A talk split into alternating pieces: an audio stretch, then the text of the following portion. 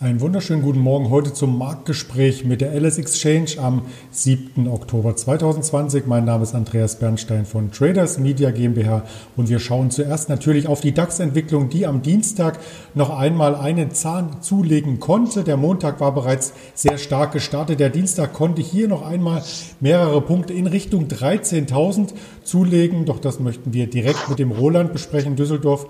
Guten Morgen an dich nach Düsseldorf. Guten Morgen, Andreas. Hi. Ja, was war denn da gestern los? Die Bullen ritten ja ein Stück weit noch durch den Markt bis abends, oder? Genau, äh, eigentlich sah es ganz gut aus. Wir haben schwach gestartet und im Tagesverlauf sind wir weiter gestiegen. Ähm, nachdem äh, Trump ähm, am Sonntag schon rauskam, dass er am Montag wieder zurück ins Weiße Haus kehren wird, ähm, war die Stimmung doch positiv in Asien und dann auch bei uns. Und das hat den Markt eigentlich eher so nach oben getrieben und auch die Spekulation auf eine rasche Einigung im äh, Hilfspaket, das die Amerikaner schnüren wollen, hat auch so ein bisschen den Markt beflügelt. So werden jedenfalls Händler zitiert, wie ich gelesen habe am Montag, am Dienstag. Auf jeden Fall, äh, das ging so lange gut, bis äh, Trump wieder die Twitter-Maschine angeschmissen hat. Das kann man auch sehr gut am Chart erkennen, am Späthandel. Und zwar hat Trump gestern getweetet, ähm, dass, und angeklagt, dass die Verhandlungsführerin für das Hilfspaket der Demokraten, Nancy Pelosi, nicht kompromissbereit sei und die Demokraten auf äh, ein, ein 2,4 Billionen Dollar schweres Paket beharren, während die Republikaner und seine Seite äh, 1,6 Billionen Dollar vorschlagen. Die Verhandlungen wurden jetzt aufs Eis gelegt äh, und es soll erst nach der Wahl weitergehen. Das war wirklich. Schüttelt. Es ging ungefähr 150 Punkte runter im Späthandel und der DAX war ungefähr dann äh, in der Indikation von unserer Seite aus bei 12.800 zum Schluss. Also der DAX hat quasi die Tagesgewinne nachbörslich noch einmal abgegeben und du sagtest es ja bereits, die Annäherung ist nicht erfolgt zwischen Demokraten und Republikanern in den USA. Und da muss man äh, vor allem vom Hintergrund her noch einmal beleuchten, dass die Republikaner hier schon auf die Demokraten ein Stück weit zugegangen sind. Die waren ja ursprünglich mit 200 Milliarden in die Verhandlungen gegangen und sind dann sukzessive nach oben, sind es bei 1,6 Billionen. Aber die Demokraten weichen da von ihren Standpunkten nicht weiter ab. Und ja, nun liegt das Ganze erst einmal auf Eis und hat erst einmal auch die Wall Street schockiert. Gestern Abend eine direkte Reaktion gab es und deswegen haben wir hier den Wall Street Chart als Stellvertreter den Dow Jones hier natürlich im Blickfeld. Also da wurden die gesamten Tagesgewinne von gestern und auch von dem Tag vorab, von dem Montag quasi hier wieder revidiert. Und der DAX sieht vorbörslich dann ähm, etwas erholter aus und hat diesen Schock wiederum auch wieder verdaut, oder? Ja, also heute Morgen äh, stabilisi stabilisieren wir uns äh, doch ein Stück weit. Wir sind aktuell bei 12.875. Das ist ungefähr so die halbe Bewegung von gestern Abend. Ähm, ist auch relativ ruhig. Äh, wir gucken erstmal, was passiert.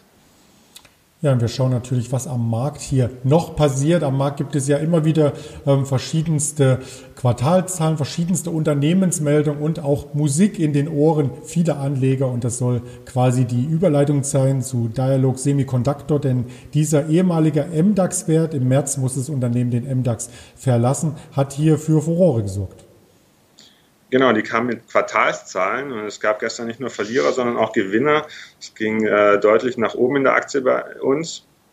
Zwar hat äh, Dialog Semiconductor gemeldet, dass sie ihre eigenen Erwartungen deutlich übertroffen haben und äh, höhere Umsätze bei ihren Produkten sehen, die in Kopfhörern, äh, Smartwatches und Fitness-Trackern als auch äh, Notebooks und Tablets verbaut werden und sind auch positiv gestimmt für die nächsten Quartale.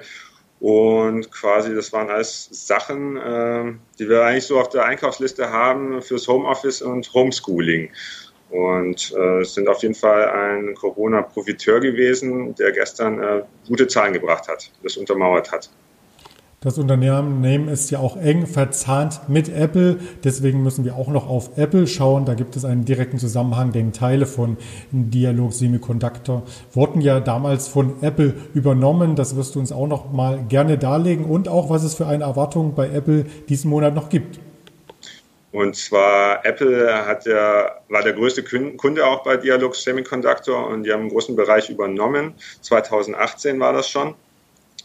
Und Apple hat gestern angekündigt äh, oder die An Einladung zu ihrem kommenden Event verschickt. Und zwar äh, findet der am 13. Oktober statt unter dem Motto High Speed im Sinne von High Hallo und Speed könnte natürlich auch als Hochgeschwindigkeit gewertet werden. Und da wird wahrscheinlich das iPhone 12 vorgestellt, also mit aller Wahrscheinlichkeit.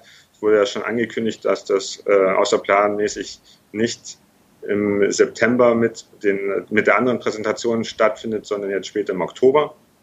Aber es könnte auch ein One More Thing geben. Ähm, Apple hat gestern auch irgendwie laut einem Bericht äh, von Bloomberg sämtliche Drittanbieter, Hersteller von ähm, Lautsprechern aus dem Store, Online-Store, als auch aus den Apple Stores in den Einkaufsstraßen delistet. Vielleicht gibt es da noch eine Überraschung mit eigenen Produkten äh, aus dem Hause Apple.